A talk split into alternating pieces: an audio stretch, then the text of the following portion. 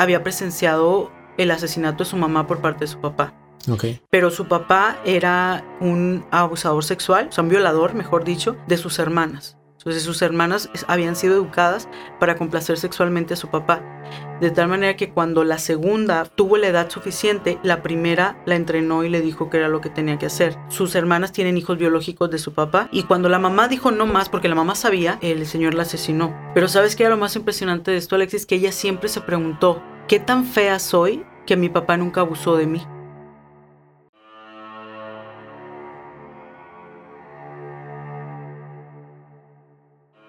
Iniciamos este siguiente podcast, la Fórmula Podcast, y estoy muy contento, muy feliz, porque el día de hoy tengo una invitada de lujo, tan así como todos los invitados que hemos tenido aquí en este podcast, porque el día de hoy vamos a descubrir la fórmula.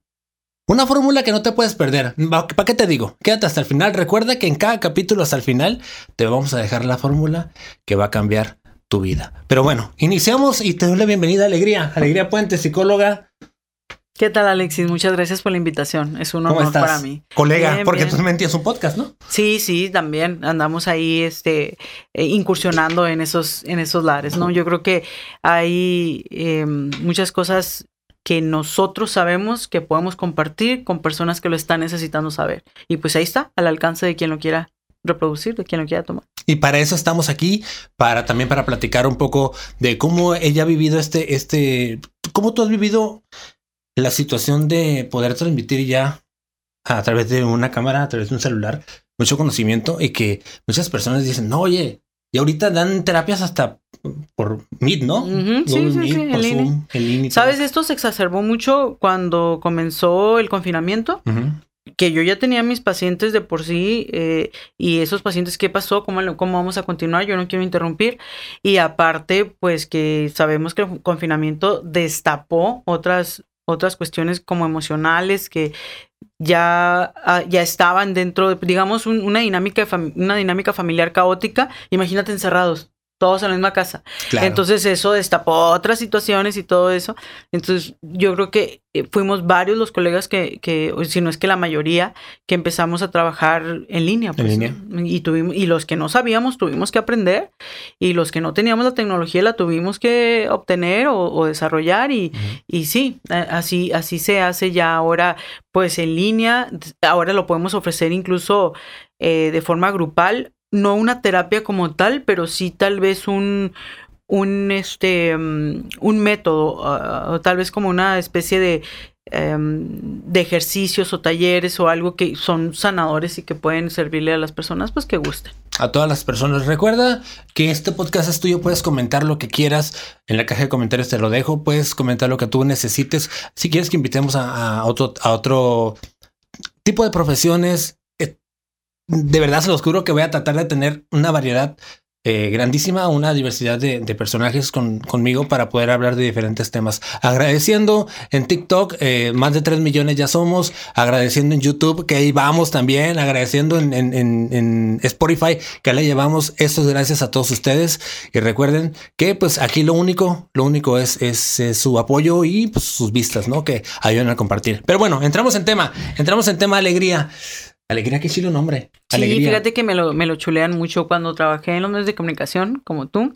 Este, me abrió muchas puertas, me lo chulean mucho porque digo, no, e- es, mexicano, tiene significado, no hay muchas alegrías eh, y, y, pues nada, o sea, antes me costaba mucho trabajo porque me hacían mucho bullying cuando el kinder, primaria, secundaria, pero ahorita no, ahorita ya, todo orgullosa de mi nombre. No, está, está muy padre porque va mucho con lo que, con lo que, con tu profesión. Sí, Y quiero que me Con mi platiques. personalidad. Ah. ¿Cómo? ¿Cuál es tu propósito? ¿O por qué? ¿Por qué estudiar psicología?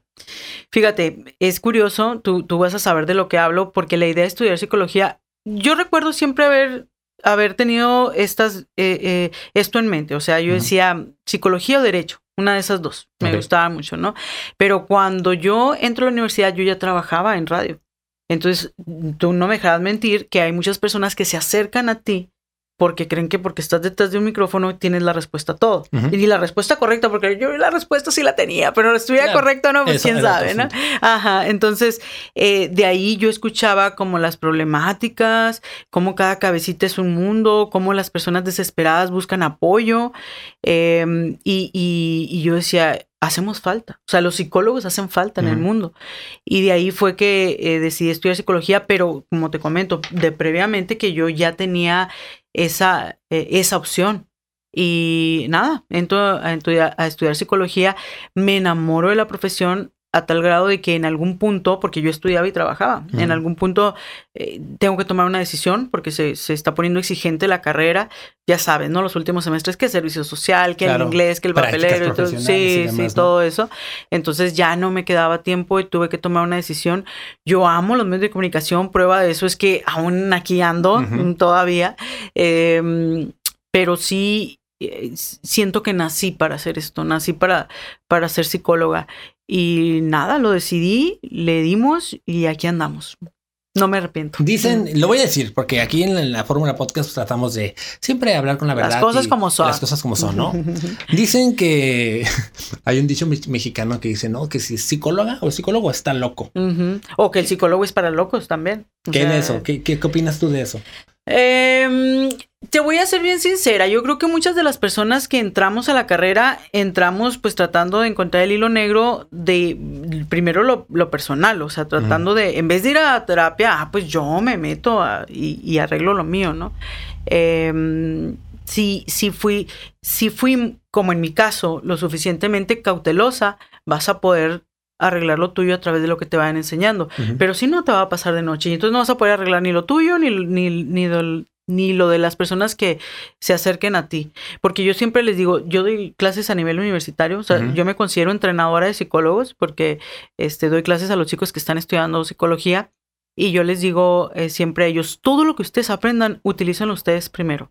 ¿Para qué? Uno, para que comprueben la efectividad. Entonces, comprobando la efectividad, ah, cara, yo toda la vida pensé y sufrí por esto y después de trabajar con esto, lo solté eh, compruebas la efectividad, le tomas fe a lo que estás haciendo y lo puedes ejercer con convicción.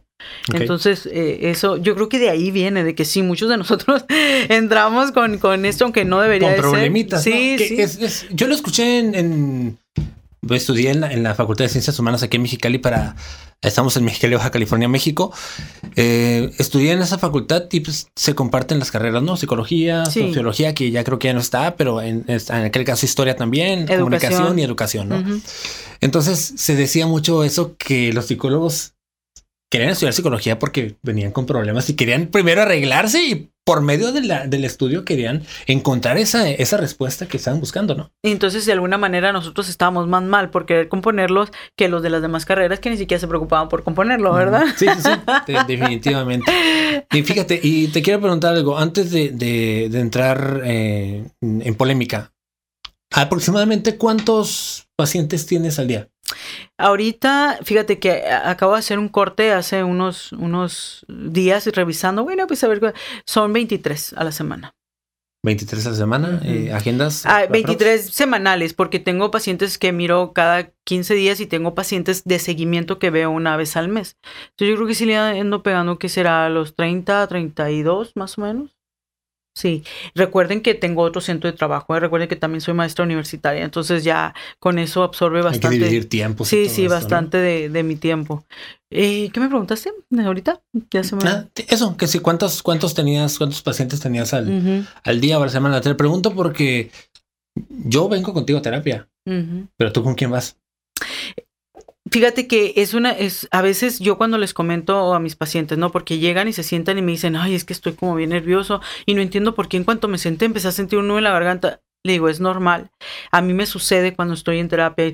¿Usted va a terapia? Claro que sí. O sea, claro que sí voy a terapia. Y sabes una cosa, Alexis, yo como paciente soy como me gustaría que mis pacientes fueran conmigo. O sea, de repente eh, eh, estoy con el terapeuta y es que esa pinche morra ya me tiene bien arde. Que, o sea, lloro a gusto, o sea, exhibo mis emociones a gusto, digo groserías, porque, que demuestren que estoy realmente enojada o indignada.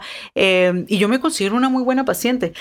respondiendo a tu pregunta, ¿con quién voy? Sí trato de que, mis, de que, por ejemplo, tengo un terapeuta maravilloso, este, se llama Alfonso, eh, es, tomo la terapia en línea y él es de Guadalajara. Trato de que no sean colegas de aquí porque yo he estudiado mucho, soy como muy metichita en esos, en esos sentidos, entonces he estudiado mucho que el diploma de inteligencia emocional, que en sexualidad humana, que en investigación educativa, que en neuropsicología, que... y ahí he hecho muchas redes, muchas migas con, con varios colegas, ¿no? De lo cual estoy muy orgullosa y he conocido colegas que admiro muchísimo. Entonces sí es como un poco eh, intimidante ir y después saber que me los voy a encontrar en la conferencia o en, el curso o algo. Entonces por eso me voy así como lejitos, donde pues las posibilidades de que me lo encuentre existen, pero son muy pocas. Siempre procuro que sea, que no sea aquí y que sea una corriente terapéutica diferente a la que yo ejerzo. Porque cuando sí me ha tocado que he ido con hipnoterapeutas y entonces cuando empiezan con este rollo, a lo mejor no sé, de la inducción o que yo entre mí, ya sé lo que estás haciendo, ya conozco esa técnica, lo vamos a hacer. O sea, ya entonces pierde como. Automáticamente ya estás pensando en eso, ¿no? Ajá, sí, pierde como objetividad o incluso efectividad. Entonces, eso es, yo respondiendo a tu pregunta, ¿con quién voy? Como un terapeuta, que no sea aquí, que no sea misma corriente terapéutica. Ahorita comentaste algo muy curioso que, que se me hace bien polémico porque en, vivimos en frontera y en frontera pues compartimos muchas culturas. Eh, principalmente aquí pues, hay mucha gente de Sinaloa, hay mucha gente de Sonora, hay mucha gente de, Sudamérica y demás, ¿no? Mis papás son de Zacatecas. Mis papás también, de hecho. Mi, ah, papá es de Zacatecas también. Y hay una corriente, mm, bueno, hay un idioma alterno al español que son las groserías. Oh, sí. Tú recomiendas, tú como psicóloga, ¿tú qué recomiendas que, que las groserías como un método de alivio, como un método de desahogo? No, no, no, no lo voy a recomendar. De hecho, siempre voy a decir que no son necesarias, porque es curioso, pero nunca me ha llegado alguien a terapia que me diga, es que quiero, vengo porque quiero romper esa barrera que no me deja decir groserías. Pero sí me han llegado personas que dicen, vengo porque ya no quiero ser tan grosero. Ya no, ya no quiero que, de, que si emito una frase, tres de las cinco palabras que componen esa frase sean una grosería. Ajá. Entonces, siempre mi frase al respecto es, es que no son necesarias. O sea, nos acostumbramos que decir la grosería le da el acento o le da el peso, o le da la, la veracidad a la frase.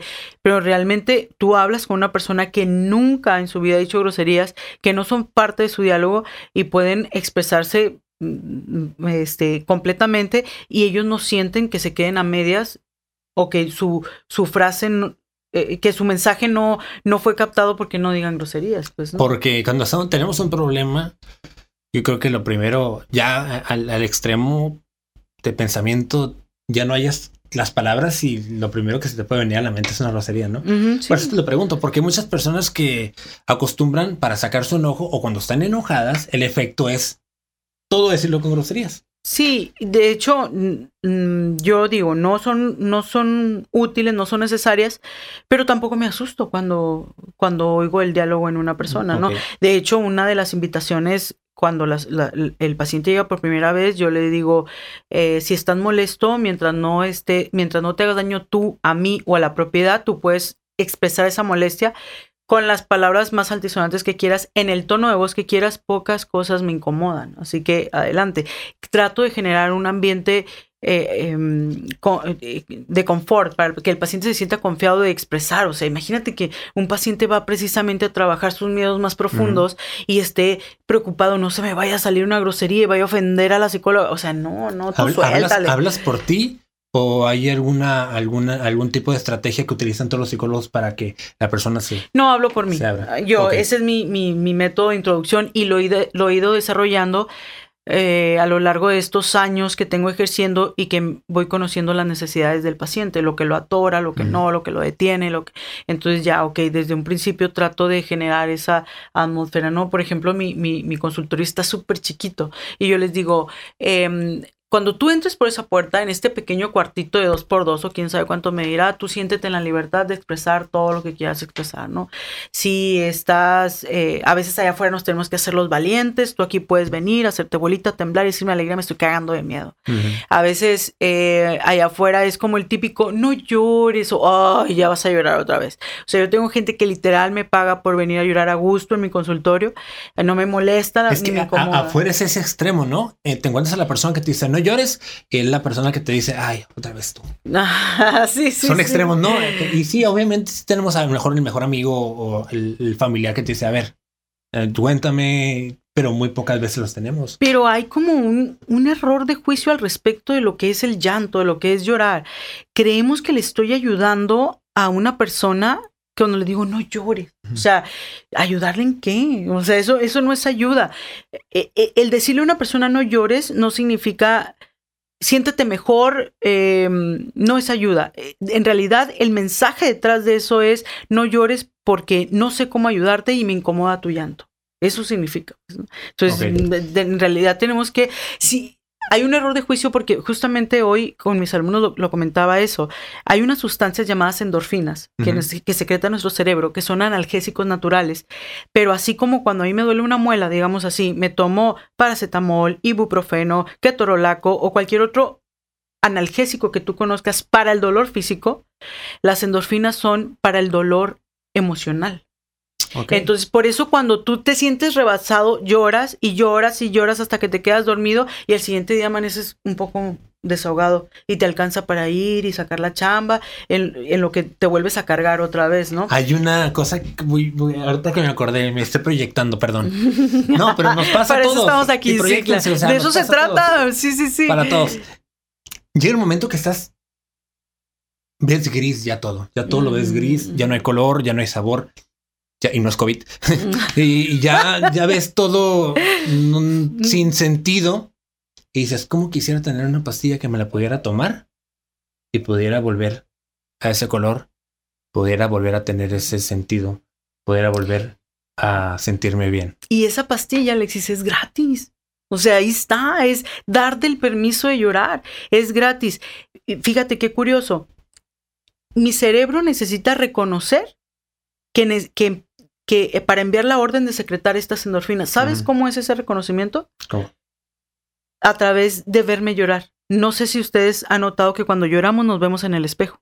Buscamos un espejo para vernos un reflejo o algo. Es como si yo como si mi cerebro necesitaba, necesitara corroborar que estoy llorando y me están saliendo lágrimas para comenzar con la producción de estas endorfinas. Entonces, decirle a una persona no llores es como ponerle un tapón emocional. Ok. Y como privarla de que alcance un bienestar, a lo mejor momentáneo, en lo que se vuelve a acumular, porque como, como te digo, ¿no? Digamos que yo tenía a mi pareja en el trabajo y mi, y mi pareja me dejó por, por otra que trabajaba ahí mismo. Entonces yo voy a llorar toda la noche y en la mañana voy a amanecer un poquito más desahogada, pero cuando llegue al trabajo, que los vea, que a la hora de la comida, que coquetean, se va a ir acumulando y otra vez en la noche le damos al llanto ah, pues, y así hasta que poco a poco por proceso propio de la vida, esa herida vaya sanando, me vaya sintiendo mejor y pueda verlos como si nada. Ahora, si yo quiero recortar el tiempo que va a durar e, ese periodo de, llanto, alivio, llanto, alivio, pues voy con un terapeuta para que me ayude a través de herramientas bonitas a, a, sanar, a verlo de manera diferente, a obtener herramientas que me permitan pues llegar y hacer mi trabajo. Entonces, ¿tú recomiendas llorar cuando tenemos algún problema? Nunca le digas a una persona que está llorando que no llore.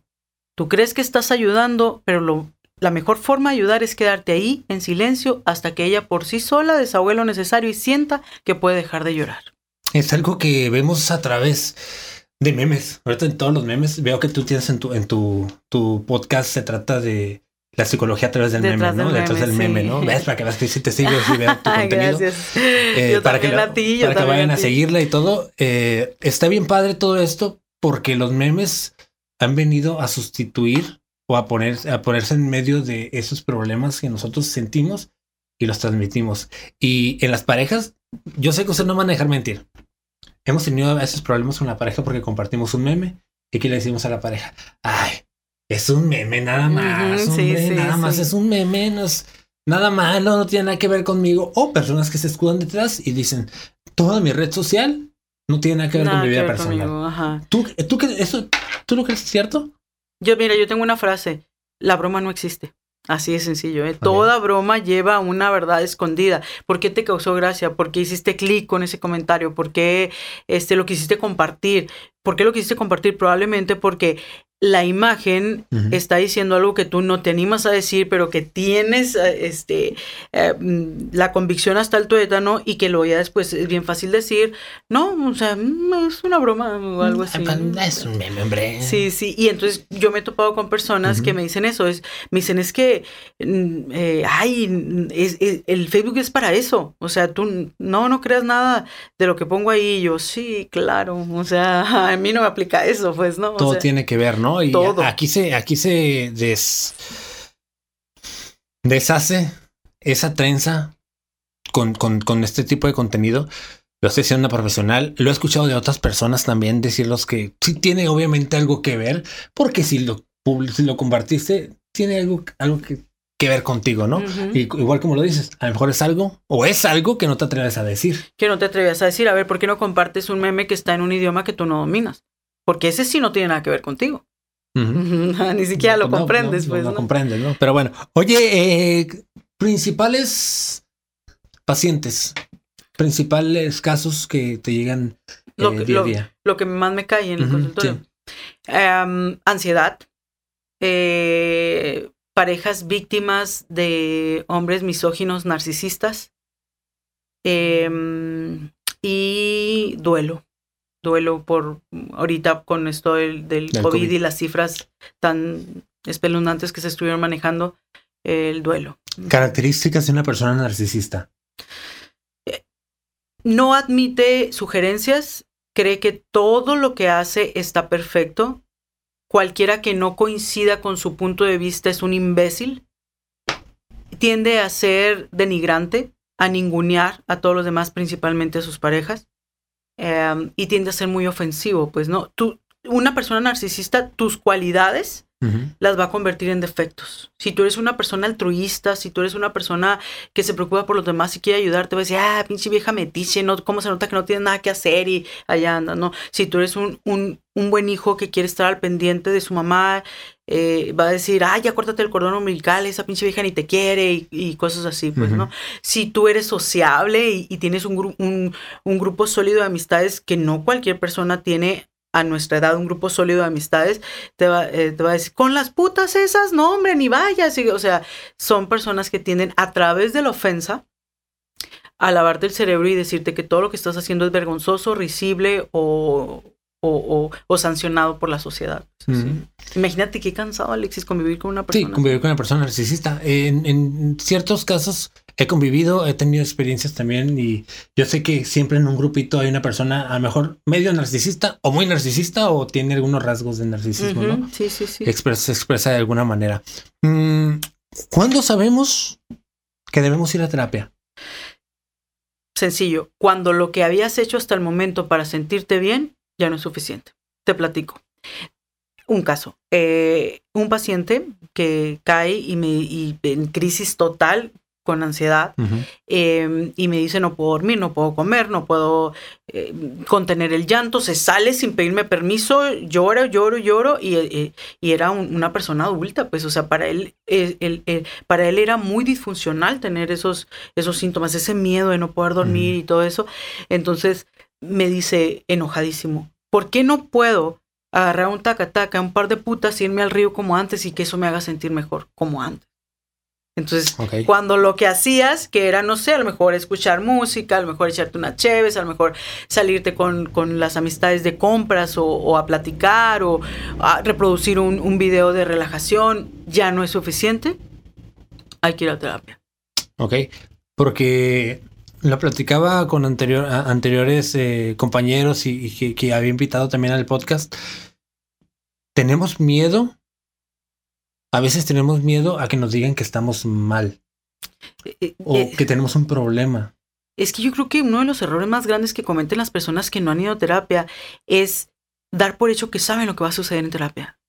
O sea, y, y te digo que hasta, la, hasta el familiar de la persona que necesita el terapia. ¿Qué vas a platicarle? Pues mejor platica conmigo. Sí, ah, dame, no, dame, dame, el dinero, lo que cueste, ¿no? De una cifra. Dame los 600, 800 pesos a mí. y yo, te escucho. Yo te terapeo ahorita de volada, ¿no? Y eso no es la terapia.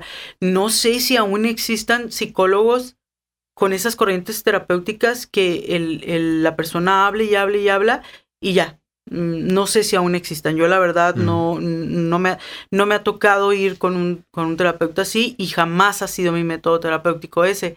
Em, pero mm, a veces creemos eso. Entonces yo, eh, ¿qué tal que si voy yo y me dicen que estoy mal? Y te voy a decir algo, hay personas que llegan y me dicen literal, quiero saber si la que estoy mal soy yo o es él o son ellos, depende de las broncas que traiga, pues, ¿no?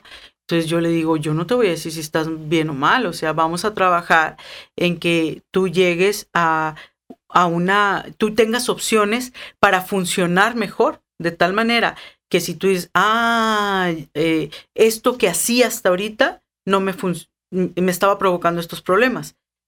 Y si no quiero más de lo mismo, entonces no tengo que seguir haciendo lo mismo, pues, ¿no? Pero yo, yo, Alexis, te puedo decir, yo como psicóloga considero muy peligroso decirle a un paciente, tú estás mal. Nunca lo he hecho y yo creo que nunca lo voy a hacer. Em, porque el paciente, porque a nadie nos gusta que estén, que, que nos digan que estamos mal, ¿no? Entonces, si el paciente yo le digo, es que el que está mal eres tú, cierra los oídos, se da la vuelta, se va y no vuelve, y no hubo cambio, va a andar diciendo esta psicóloga este, está loca, no sirve para nada. que ¿Qué, digo? Hay quienes lo dirán también, cada quien le va a hablar, va a hablar como le va en la feria. Pero hay unos métodos muy confrontativos de terapia. No es mi método. De hecho, mi método es como a través de la, de la, de la parábola, del cuento, del cuento, de, de la metáfora. O sea, la hipnosis utiliza mucho la metáfora. Ok, ¿cuál es esa pared que pone la mayoría de los pacientes cuando llegan a terapia? ¿Cuál es esa o cuando llegan por primera vez? ¿Cuál es eso que te enfrentas que tú dices, ay, canijo, tengo que primero romper esta pared para poder entrar contigo. Sí, fíjate que curiosamente cuando el paciente llega a terapia ya no, ya no lleva esa pared. O sea, ya, ya dice, ok, estoy aquí, estoy gastando, quiero que me, quiero aprovechar al máximo para hacer rendir mi, o sea, para que coste pues mi, mi dinero. Sucede a veces con los adolescentes, porque el adolescente tiende a, ir a que lo llevan, no que él va. O sea, el papá tiene un adolescente rebelde, tiene un adolescente que va mal a la escuela, que, y te voy a llevar, quieras o no, y entonces el, el adolescente así, ¿no? Se requiere de todo un entrenamiento, o sea, tú como terapeuta, para poder brincar esa barrera. Entrenamiento que yo no tengo. O sea, yo no he querido trabajar eh, em, en eso. Atiendo adolescentes, tengo, yo creo que em, unas un 50% de mi agenda en este momento son adolescentes con unas experiencias maravillosas de los cambios que se observan porque el cerebro del adolescente es muy plástico.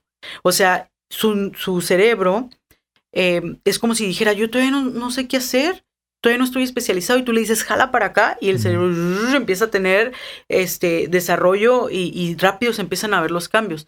Son, son adolescentes que ellos mismos le dicen a su mamá, por favor, llévame a terapia yo quisiera ir con una psicóloga, incluso algunos que piden la terapia exclusivamente conmigo porque me siguen en redes y, oyen lo que les digo. Pero en el adolescente que va indispuesto, se requiere un, trabajo que yo no tengo. Y cuando me hablan, oye, pues atender a mi hijo, tiene 14, 15 años, uh, ¿él quiere venir?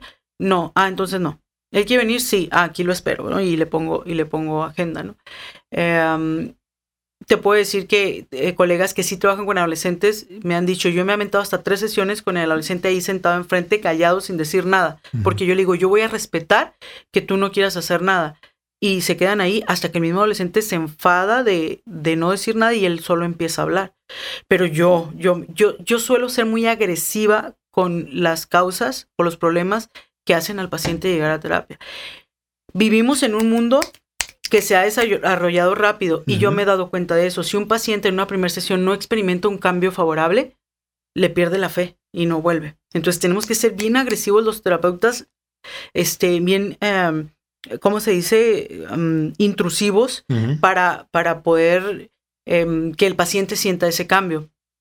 Porque, entonces yo me imagino, imagínate que que el terapeuta le diga tres sesiones al papá, no, no hicimos nada, estuvimos callados. Mm. O que el chamaco al salir le diga al papá, nomás estuvimos, ajá. Mm. Entonces yo digo, está, e, es, complicado. Es pues. complicado. Eh, pasándonos del adolescente, Eh, yo ya como un profesional empiezo a tener problemas, considero que tengo que ir a un psicólogo.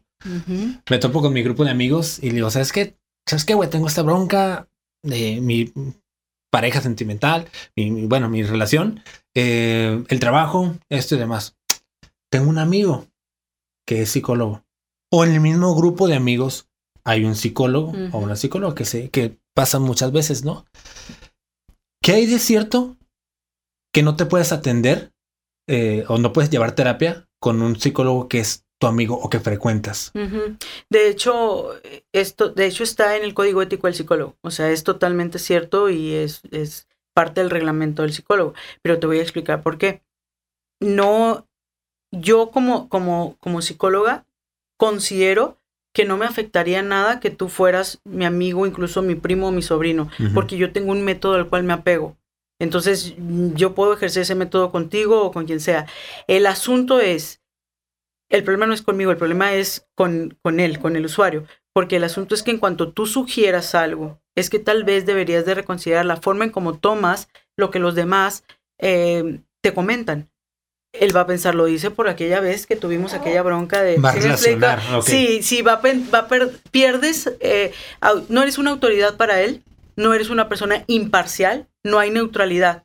Entonces, él, como no tiene todo este criterio y todo este estudio o preparación, va a decir, lo está diciendo porque me, porque me conoce. Porque me conoce. Sí, porque se acuerda que yo le grité a mi mamá, se acuerda que yo me peleé Sabe que tengo estas broncas, sí, sí, sí, sí. Ajá. Ok, sí, porque lo, he escuchado yo muchísimas veces, yo sé que mucha gente lo ha escuchado, que no se puede, pero no sabía yo realmente por qué no se podía. O sea, uno saca sus conclusiones, no se puede porque yo tenía lo que me estás diciendo más o menos construido en mi cabeza, pero no como me lo estás diciendo. Entonces ya lo entiendo. Incluso tengo, por ejemplo, alumnos, ¿no? Que dentro de la, dentro de la, pues de las clases que les doy, como que se sienten identificados y dicen, ¿sabes qué? Quiero ir a terapia contigo y, se acercan y me dicen, maestra, si yo soy su alumna, ¿me puede atender?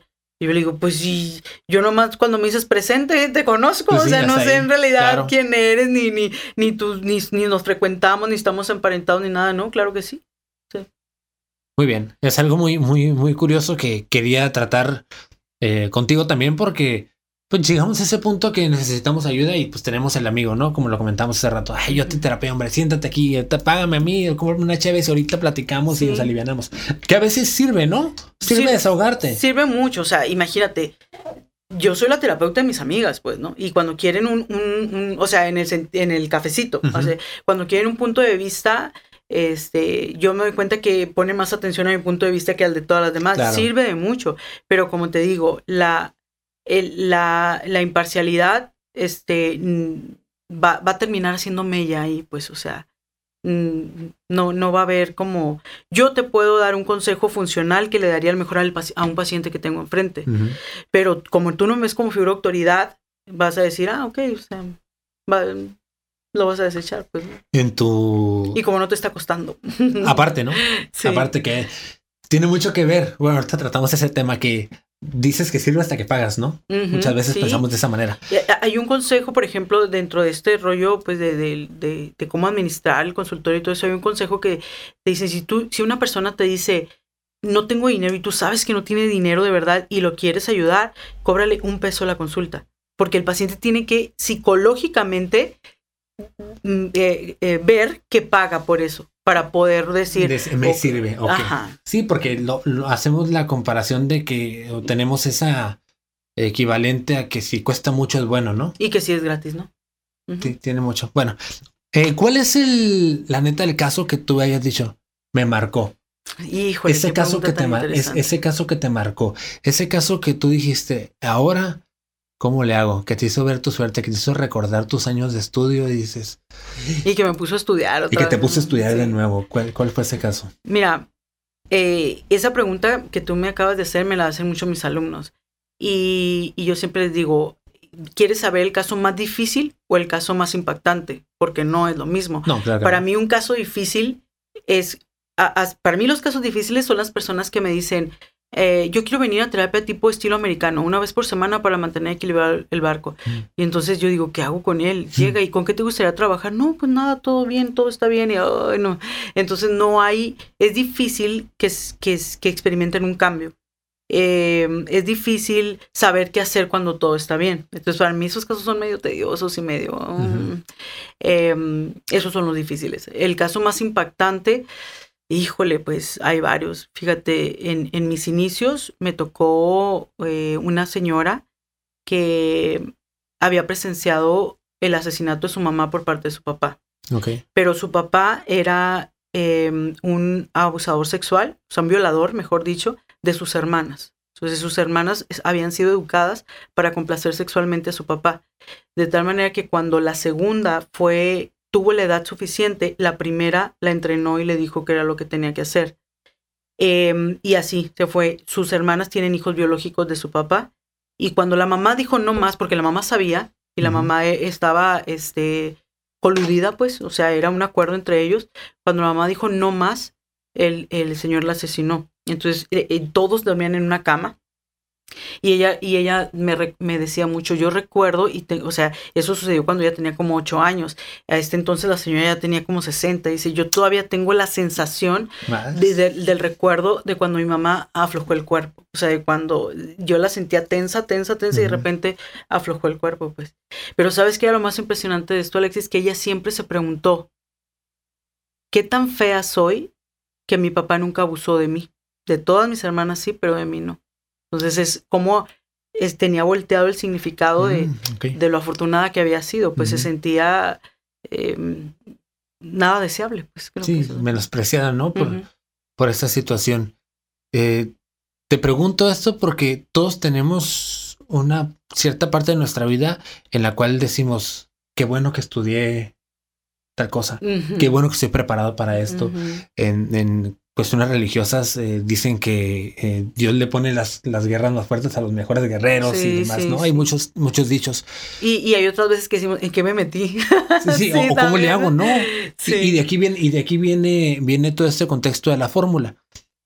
Mm, ¿Cómo tener una fórmula para llegar a la felicidad? ¿Tú qué recomiendas? ¿Cómo tener ese equilibrio en la vida para tener o ser una persona feliz? Yo sé que puede ser eh, subjetivo, cada quien Sí, tiene claro, su, claro. su significado de felicidad, ¿no?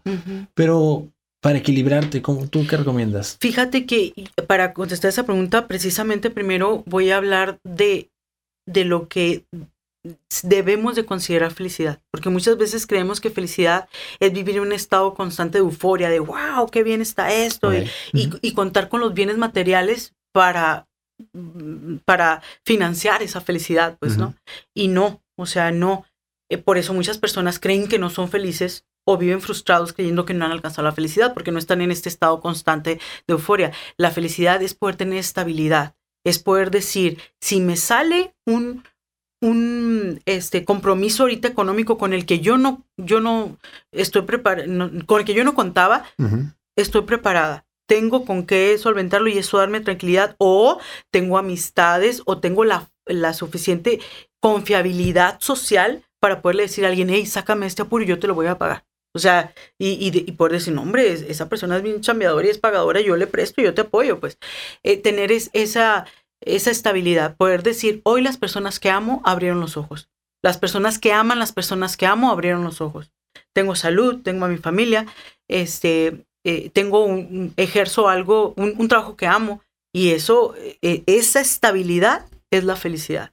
Ahora, ¿cómo mantener y defender esa felicidad? Hay una, ha- hay una técnica muy padre que, que, que yo utilizo en terapia, te pues ya te había comentado que yo trabajo con técnicas terapéuticas que habla de una casita protectora. Entonces, esa casita protectora debe de tener puertas fuertes para dejar afuera lo que no me hace bien y dejar entrar lo que me hace bien. Esa casita protectora es mi piel. Esas puertas son los ojos, los oídos, la nariz, la boca y todos los poros de mi piel. Entonces, dentro de esa casita están todos mis recursos internos, todas las, todas las experiencias que he reunido, todas las eh, eh, los, los valores morales que tengo y que me han servido para en algún momento tomar una decisión entre lo que debo o no debo hacer, lo que debo o no debo aceptar, cómo debo proceder.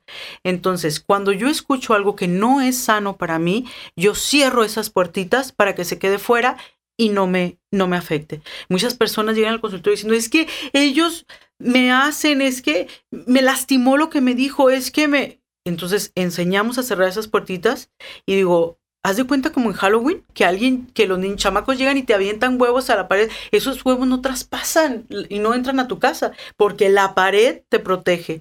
Así tú vas a poner esa pared y esos comentarios, ese huevo podrido es de quien te lo aventó no tuyo. No tuyo. Entonces, esos comentarios de, de odio, de, em, de humillación, de elitismo, se van a quedar de tu piel hacia afuera y de quién los aventó, no de ti.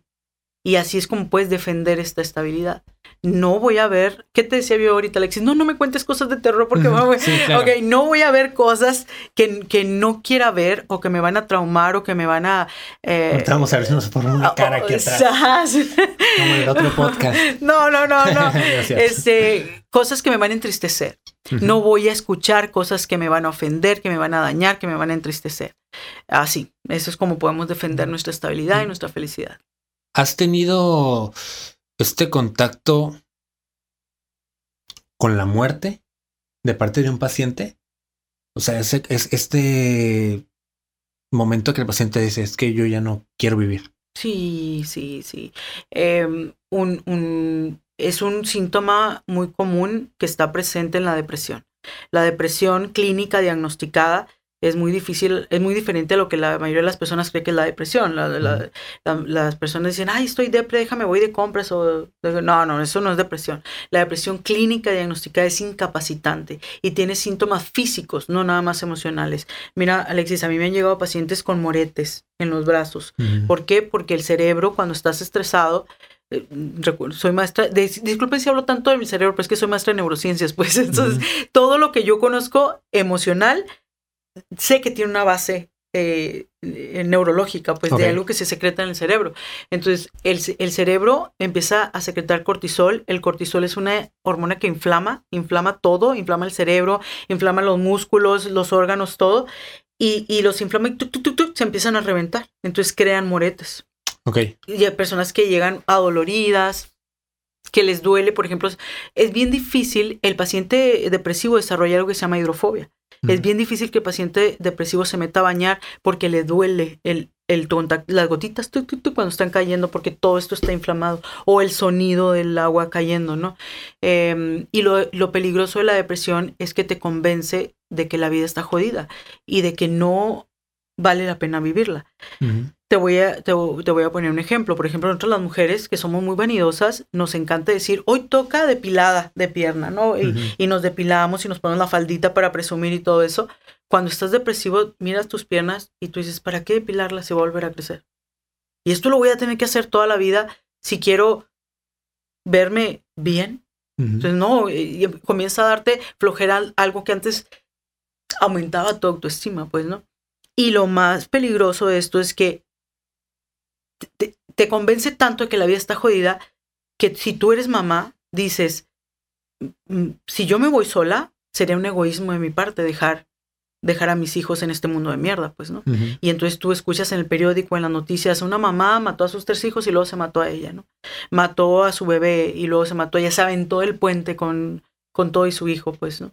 ¿Por qué? Porque la depresión te convence de que eh, de que no puedes dejar en este mundo de, mierda a, la persona que tanto amas, pues, o, a la persona que tanto te necesita, que es tu ¿Cuál es lo que tú recomiendas para identificar la depresión? ¿Cuándo me doy cuenta que tengo depresión? Cuando tengo ganas de morir. O sea, cuando eh, tengo ganas de... Mira, yo siempre digo, la depresión no es... No son ganas de vivir, no son falta de ganas de vivir, es una urgencia de dejar de existir. Eso es la, depresión. O sea, ya no quiero ver gente a la cara, ya no quiero hacer las tareas diarias, o sea, bañarme. Hay una paciente que me decía, para mí es más fácil escalar el Everest que poner una lavadora. Em, mm. Hay otra paciente que me dice, para mí la cama es como un océano, un océano así de que yo no puedo salir y que no puedo llegar a la orilla. Así se distorsiona la, la mente, pues, ¿no? Em, y, y cuando muchas veces ya no queremos vivir socialmente, pero luego eh, pasa al siguiente nivel que ya no quiero vivir orgánicamente. O sea, muchas de las personas en una mm. primera etapa, porque como en todo hay etapas en la depresión, ya no quieren vivir socialmente. Es decir, ya no quiero ir salir a trabajar como salía, ya no quiero ir al cafecito con mis amigas como salía, ya no me quiero bañar, ya no me quiero... Esa es una primera etapa. Si la ignoro, no tomo medicamento, porque te estoy hablando de que son sustancias que se secretan en el cerebro, que con medicamentos se pueden equilibrar. no tomo medicamento y no voy al psicólogo, va a pasar al siguiente nivel, que es dejar de vivir orgánicamente. Y la persona desea estar en un ataúd y que lo entierren y lo hundan allá y ya no volver a saber nunca nada. Este pensamiento de, valga la redundancia, el pensar cómo se va a sentir la gente cuando tú te mueras, imaginarte la escena es síntoma de depresión. Un paciente depresivo ya no le importa cómo se va a sentir las personas que se quedan. Entonces puede ser un indicio, puede ser un, inicio. Todos, todos, yo sé que todos hemos tenido tal vez ese pensamiento de que, ¿qué va a pasar el día que yo esté en el ataúd? ¿Qué gente va a ir? ¿Cómo se van a comportar? ¿Qué es lo que sucede? Pero ¿sabes por qué, Alexis? Porque cuando tú piensas eso, tu corteza cerebral, que es la encargada del raciocinio, o sea, de, de, de lo funcional, del juicio, lo bueno y lo malo, todavía está funcionando bien todo está funcionando como debe funcionar. Entonces nos hace preguntarnos esto, o sea, a ver quién va a ir, cómo se van a sentir. Yo creo que le va a doler más a fulanita que a mi mamá va a estar devastada, todo eso, porque la corteza cerebral está funcionando. Cuando la persona tiene una depresión crónica o una depresión mayor, eh, mejor dicho, una depresión mayor, ya nada de la corteza cerebral está funcionando como debería y está funcionando al contrario. O sea, eh, con un efecto, efecto adverso y es como, ya voy a dejar de molestar a todo mundo y voy a dejar de sufrir yo. Una pregunta muy común de las mamás que pierden hijos por suicidio es ¿por qué no pensó en mí? No, no, no, pensó en ti.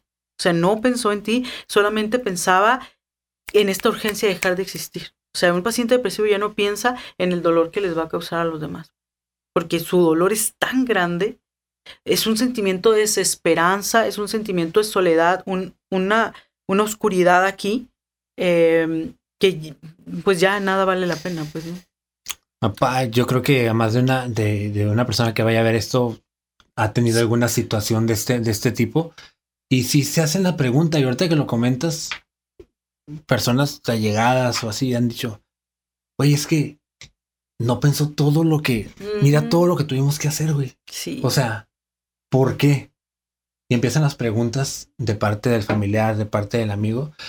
Y qué bueno que lo comentas, qué bueno que lo comentas porque muchas veces hay personas que ya no están en el mundo, aquí en el terreno, en lo terrenal, y les guardamos rencor por eso. Es que el, la ira, el, el, coraje, el rencor es una de las etapas del duelo. Es la, la segunda etapa. La primera es la negación. No, no es cierto, esto no pasó. Y eso puede durar unos segundos, como cuando dicen, oye Alexia, ¿supiste que falleció? Neta, pero si lo acabo de ver, no es cierto. Eh, unos segundos hasta algo más patológico, como este, personas que le siguen lavando la ropa a su ser querido, cocinando sus platillos favoritos o todo eso. Em, e, esa es la primera etapa, la negación. La segunda es la ira. Porque yo, porque a mí, o porque me dejó solo, pues, ¿no? O sea, ¿por qué me dejó solo? ¿Por qué no se cuidó? Eh, ¿Por qué no pensó en mí y, se expuso? ¿O por qué no pensó en mí y se quitó la vida? Pues no. Eh, pero como, como, te digo, eh, es... es ¿Y, hay una tercera? Sí, sí. Este, la tercera es la... como la aceptación. Es como decir, bueno, ya lloré, ya pataleé, ya me enojé y esta persona no regresó. y no va a regresar. No va a regresar. Y pasa no nada más en, en el duelo bueno, es que no sé cuál es el término, no pero en la muerte, sino que también en el duelo de relación. Sí. En... De hecho, hay una, hay una corriente que se llama tanatología que habla mucho del de, duelo por muerte, pero la tanatología te dice que el duelo es duelo. Pierdas una mascota, pierdas tu accesorio favorito, pierdas el trabajo, pierdas una novia, todo eso, pues, ¿no? Después de la tercera etapa, que es la aceptación, viene la negociación. Bueno, bueno, ya, estoy aquí devastado, ¿qué voy a hacer con este dolor? Eh, ¿Me voy a quedar de luto para siempre?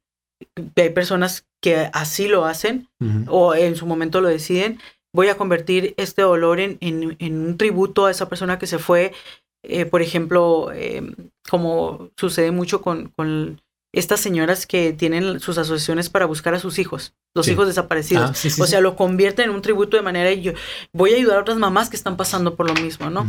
Entonces ya viene la negociación, ¿qué voy a hacer? ¿Voy a regresar al trabajo? No, que, la negociación y finalmente viene la, rehabilitación, que es ajustarse en medida posible al estilo de vida que antes tenías, pero ya con esta, eh, con esta nueva pérdida, pues sin, sin, sin la persona que ya va a estar. Es decir, hay, hay pérdidas como la de un hijo que nunca se superan, pero tú aprendes a vivir con ese dolor, con, esa, con esa ala rota, pues, ¿no?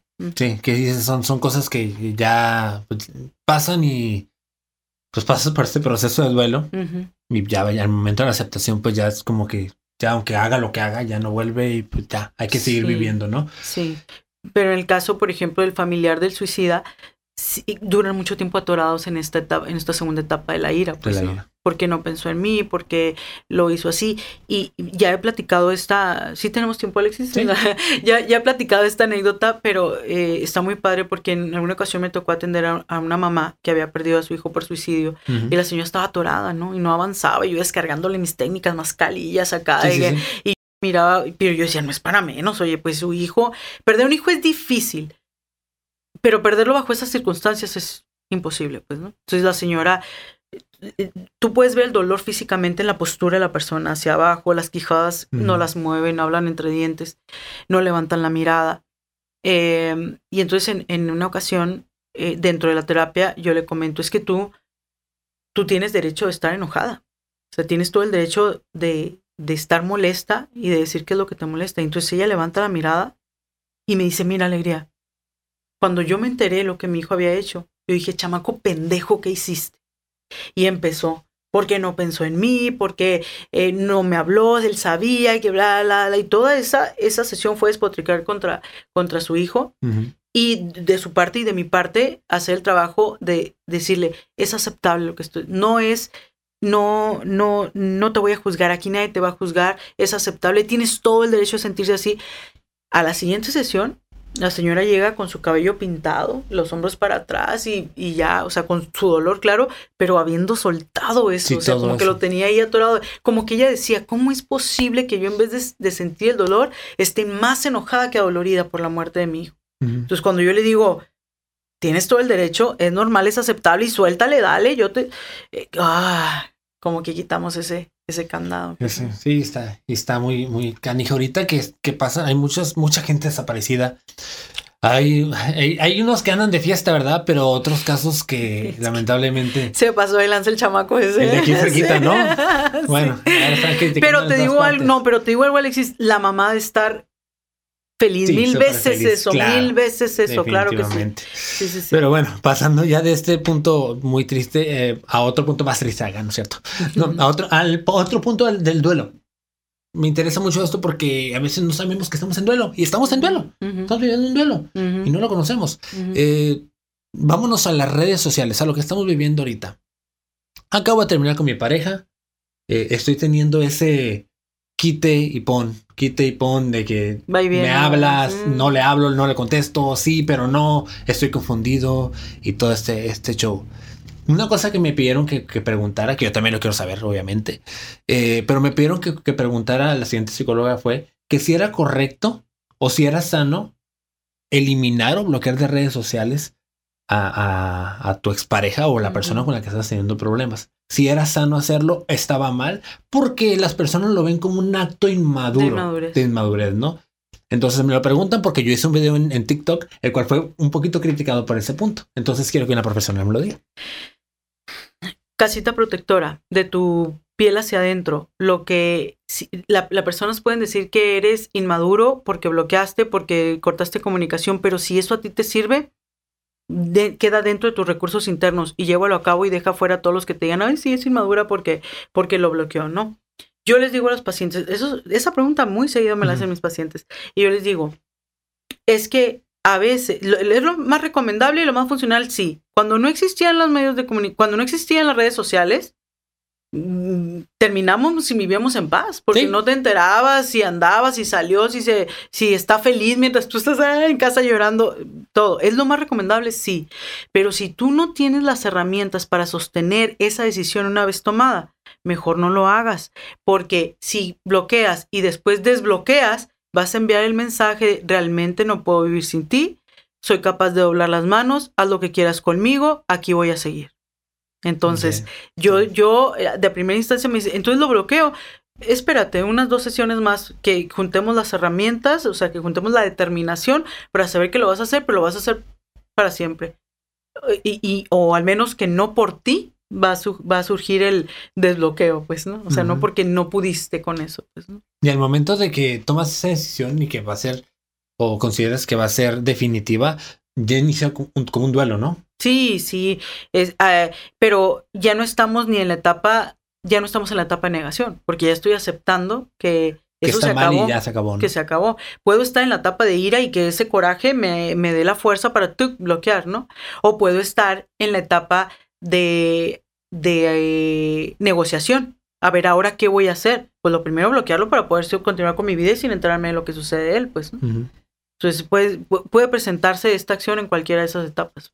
Cuando tú terminas con una pareja, es muy común que tu pareja o tú tengas este acto sexual con otra pareja para poder olvidar. Famoso dicho mexicano, un clavo saca otro clavo. ¿Es recomendable o no es recomendable? Ay, mi, mi, respuesta a muchos no les va a gustar y voy a hacer, es, me voy a exponer una, eh, una gran crítica. Recomendable, funcional, ok, funcional sí, recomendable no. Funciona, sí, sí funciona. ¿Por qué? Porque a través de em, estos encuentros que tengo me doy cuenta que tengo opciones me doy cuenta que resulto atractiva, me doy cuenta que puedo generar en otras personas lo que a lo mejor no pude generar en la persona que ya se fue, ¿no? Eh, incluso me doy cuenta que puedo sentirme atraído a otras personas y eso es, yes, ya lo estoy olvidando. Funcional, sí, recomendable, no. Siempre va a ser recomendable que yo limpie mi corazón y sane mi corazón y una vez yo estando bien en soledad pueda conseguir una nueva pareja porque contradictoriamente, contradictoriamente entre más bien esté en soledad, más potencial pareja mejor soy para una nueva persona. Entonces, ¿por qué no es recomendable? Porque si tú conoces en esta etapa aún de duelo a otra persona con la que haces match, con la que te da lo que tú quieres, que te, que te, que te llena y continúas una relación, siempre te vas a preguntar, ¿realmente era él? ¿O fue una tablita que encontré en medio de ese océano llamado duelo? Entonces, no, lo recomendable siempre va a ser este sana primero, siéntete bien, siéntete bien. En soledad. Primero, viene en soledad y luego ya después. Te agradezco mucho. Ya, ya tenemos un poquito el tiempo recortado, pero tenemos muchos más temas y eres de las personas que voy a volver a invitar porque hay muchos temas que comentar, hay muchos temas que hablar y les agradezco también a todos ustedes que han estado al pendiente de todos los temas que hemos estado hablando. Aquí en este podcast, lo vuelvo a reiterar, Vamos a, voy a tratar de invitar a personas. No, no me voy a casar con los científicos nada más, no me voy a casar con los religiosos, no me voy a casar. Voy a tener a todo tipo de personajes, a todo tipo de profesiones, de oficios, de personas que tengan la fórmula para algo, simplemente. Así que cerramos con tu fórmula alegría. La fórmula, eh, queda chilo. La fórmula de la alegría. Mi fórmula. Yo cuando entro al consultorio me visualizo, a mí me gustan mucho los deportes de contacto. En algún momento este, practiqué taekwondo, pero me gusta mucho el box, no como práctica, ¿eh? pero sí como disciplina. Entonces, cuando entro al consultorio, me visualizo como un boxeador em, que enfrente tiene un oponente y el oponente son esas esas problemáticas, esos fantasmas que vienen aterrorizando o atemorizando a mis pacientes. Entonces, mientras el paciente me está contando lo que está, lo que está sintiendo, lo que lleva, lo que tiene, yo haz de cuenta que estoy haciendo como este ajuste de las vendas y todo, y puedo a veces hasta imaginar cómo este fantasma atrás de él eh, se está riendo de mí y me dice, psicologuita pendeja, ¿tú qué vas a poder si tengo toda la vida aquí? Y entonces, y yo mientras ajustándome las, y, y me meto al ring junto con ellos, ¿no? Y ponte acá atrás y tras, tras, hasta que logramos reducir ese, ese fantasma llamado ansiedad, llamado depresión, llamado maltrato, llamado abuso, llamado duelo. Eh, creo que esa es mi fórmula. O sea, estoy comprometida con que el paciente experimente bienestar cada vez que sale de mi consultorio. Y me pongo la camiseta. Te agradezco muchísimo eh, por el tiempo principalmente. Recuerden, acuérdense que el tiempo es lo creo que lo más valioso que podemos tener. El tiempo que me ha recibido porque estamos a una hora de distancia aproximadamente. Bueno, pues tú que te echaste la vuelta. Me eché la vuelta para acá. me siento halagada. Entonces, y por el préstamo del foro también, que el foro no es mío y nos prestaron el, Parte de el equipo y todo. Y te agradezco muchísimo por esto y esperamos que pronto estemos de nuevo con más temas. Muchísimas gracias por la invitación, Alexis. Yo de mil amores y encantada. Un saludo a todo el público de Alexis, que es muchísimo Espero yo un día poder, poder tener también al 10% del público que tú ojalá, tienes. Ojalá, ojalá que Para todos, allá vamos. Ojalá que todos triunfemos. Claro que Siempre sí. he dicho, o sea, el eso- sol nace para todos. ese es el propósito de este podcast. Que cada quien diga su fórmula. Exacto. Así tú dices tu fórmula, yo digo la mía, el otro dice la tuya, la otra persona dice la suya. Y tú en tu casa vas a construir tu propia fórmula. Exacto. Así es. Así que tus redes sociales, ¿dónde te busco? ¿Dónde te encuentro? Me encuentran terapia. en Facebook como psicóloga Alegría de Los Ángeles Puentes Hernández. Me encuentran en TikTok como arroba alegría puentes. Em, y no más. Ah, en, en Instagram también como psicóloga Alegría Puentes. Sí. Perfecto. Ahí está entonces para que lo busquen en todas las redes sociales. Mi podcast, La Psicología detrás del meme, así se llama. Buenísimo, ¿eh? Lo recomiendo ampliamente. Ya me terapié dos, tres veces ahí antes de venir a este podcast. Oigan, gracias, les agradezco mucho. Síganos en Spotify como La Fórmula Podcast, en TikTok a mí como Javier Alexis Palafox o J-Alexis Palafox, en Instagram igual y en Facebook y en todas las redes sociales habidas y por haber encuentras la fórmula. Recuerda que esta es la Fórmula Podcast, pero la última fórmula la tienes tú. Gracias.